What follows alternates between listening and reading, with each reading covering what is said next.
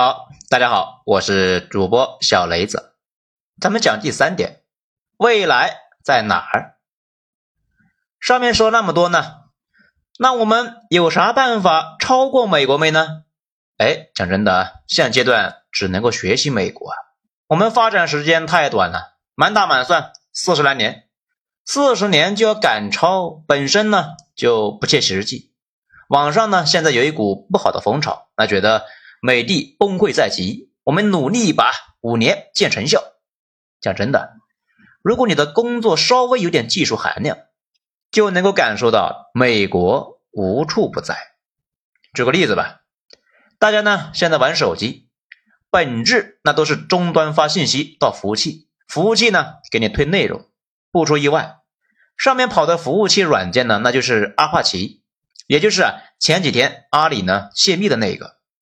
由于它是开源的，相对安全，我国很多大学和大公司都用这个服务器的硬件，也是基本都是美国产的。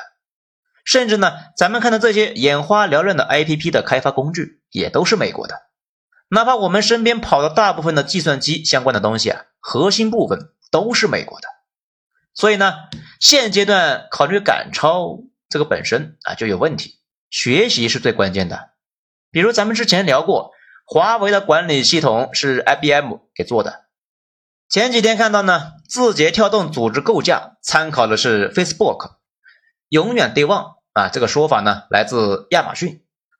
而且美国并不是啥事都是自己搞，大家也都看到了，曾经呢扶持过日本、韩国，现在的光刻机也在河南，美国自己呢没有弄回家里面去。讲到这里呢，估计不少人已经有意见了。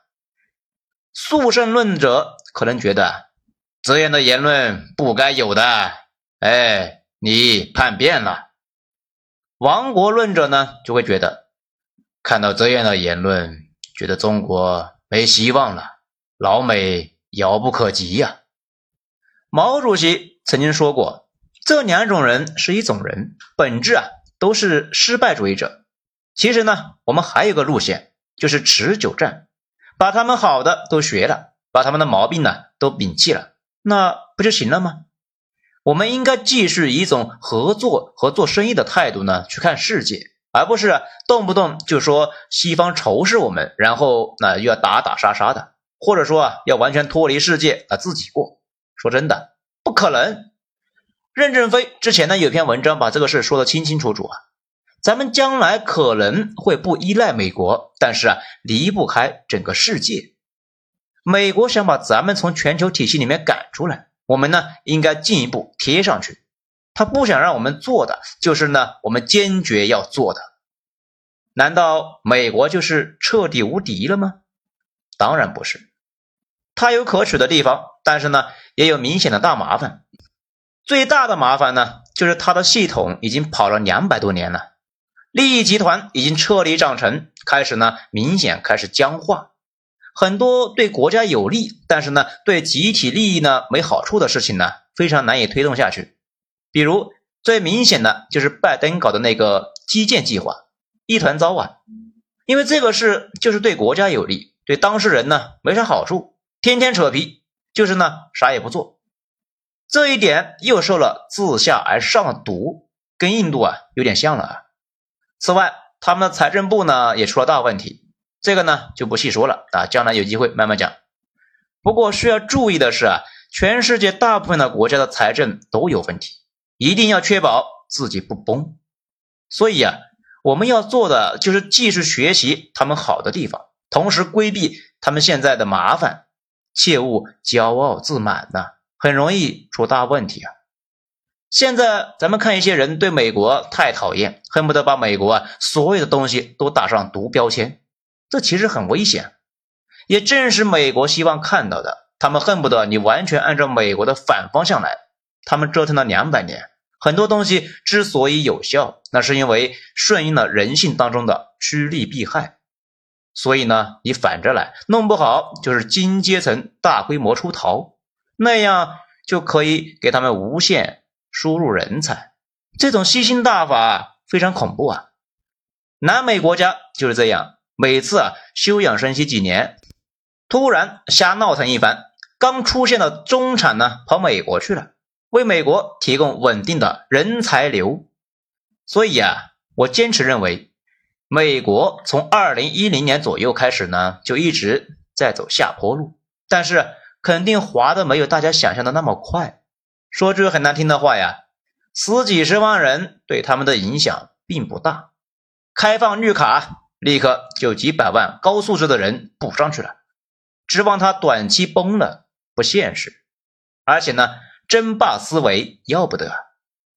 咱们的目标不应该是跟他们做敌人，咱们的目标啊，是为了不断改善我国人民的生活质量，为了我们自己的长远发展。美国那些对的东西，我们拿过来用；错的就摒弃。而且美国想脱钩就脱钩，凭啥？还没学完呢，脱啥钩啊？咱们总觉得啊，现在这种状态其实很好。大家想一想，一七九三年马格尔尼访华的时候，给大清高层看了西方最新的科研成果，那比如火器什么的。可是乾隆呢，毫无感觉，客客气气的让和珅把他们给赶走了。然后半个世纪之后啊，有了一连串的丧权辱国。如果当时乾隆哪怕有一丁点的压力，可能大清也不会那么丢人。有外部压力，从来啊都不是坏事啊。塔勒布说，压力即信息。我们感觉到了压力呢，才会去研究为什么有压力，才有动力去改进、去学习，反而呢能够每年都有进展。大清那种压力不大，但是本质啊是躺着等人家过来打呢。在最后再总结一下。自下而上的国家呢，一般都是乱哄哄的。但是如果法律健全、资金充裕，往往创新能力啊很强。因为创新本身那就是自下而上的一种蚂蚁算法。这也是为什么我国不断完善资本市场。资本市场那就有点像一块地，有才华的人像个种子，无数这种人去播种，过一些年就可以成长起来。此外呢？美国的人才优待和知识界自治传统，这两项对人才非常友好，保护私有财产又让大家呢勇敢冒险，对人才的吸引力呢确实很大。只要能够维持住人才持续输入，美国还能够撑很多年。大家注意一下，我国最近频繁出现的很多政策，都有上面这两件事的影子。事实上啊，我国要想对美国呢弯道超车，也基本上避不开这些事情，迟早得做。咱们最近呢看了一下新闻联播，这里面呢正在聊这个事情，咱们呢抄了三段啊，大家感受一下。其实啊，说的就咱们今天这个话题。市场监管总局局长张工说了一段：第一，加快健全市场准入、公平竞争审查。数字经济竞争监管，预防和制止滥用行政权力、排除、限制竞争等级制度。第二，加快构建简约高效、公正透明、宽进严管的准入准营规则，降低制度性交易成本，强化涉企收费规范治理和大宗商品价格监测监管。第三。强化知识产权全链条保护，持续提高审查质量和效率，深入推进专利转化和知识产权质押融资，大力培育专利密集型产业。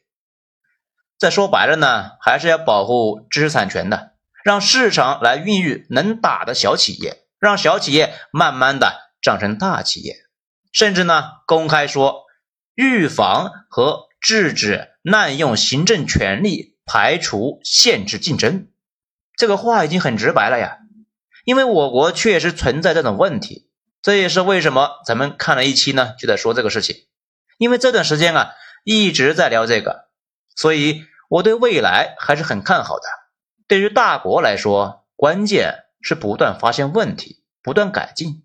而我们一直呢有这个优良传统，咱们一直觉得。中国人的脑子没问题，最大的问题一直都是缺乏公平的竞争环境，导致太多人呢远走他乡或者被埋没。